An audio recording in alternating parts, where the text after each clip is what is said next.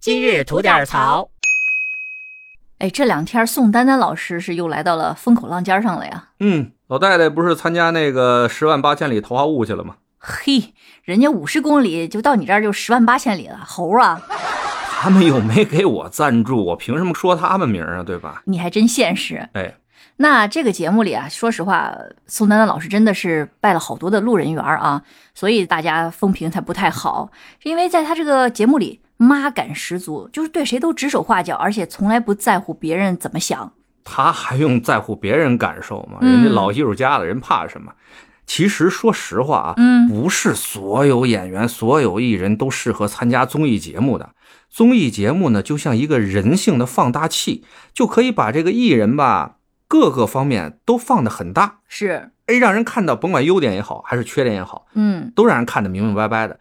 您这个宋丹丹老师，这已经功成名就的老艺术家了，您就踏踏实实在家或者创作点艺术，不嗯行吗？没必要啊。你还参加这个干嘛？嗯，这个丹姐这种状态就像什么，你知道吗？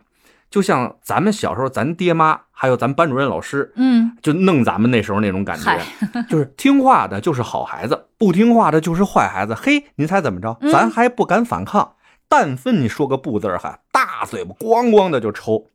我可没有啊。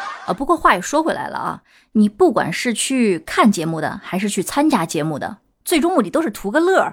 你让大家都觉得很尴尬、很难受，就给自己找个妈，这又何必呢？是吧？对呀、就看的吧，丹姐在这个节目中的表现，连路人都觉得尴尬到能拿大脚趾头在地上抠出个别墅来了。对呀，哈，咱们呀，我觉得应该以丹姐这个事儿啊，作为咱们的告诫，嗯，我们要把这种不适感呀记在心里边，在心中呢埋下一颗种子，时时的告诫自己，咱们可不能这样做。嗯，当咱们自己变老、变成前辈、变成家长的时候，也要保持这种同理心，多去听一听年轻人心里的感受，然后呢，他们的想法是什么样的，嗯这样呢，我觉得才能变成一个好的老人家、好的前辈、好的家长，是不是？嗯是的，哎，最后呢，我觉得是这样哈，把温暖送给别人，这是没问题的。但是啊，大家千万不要妄想着去做别人的太阳，这就太扯淡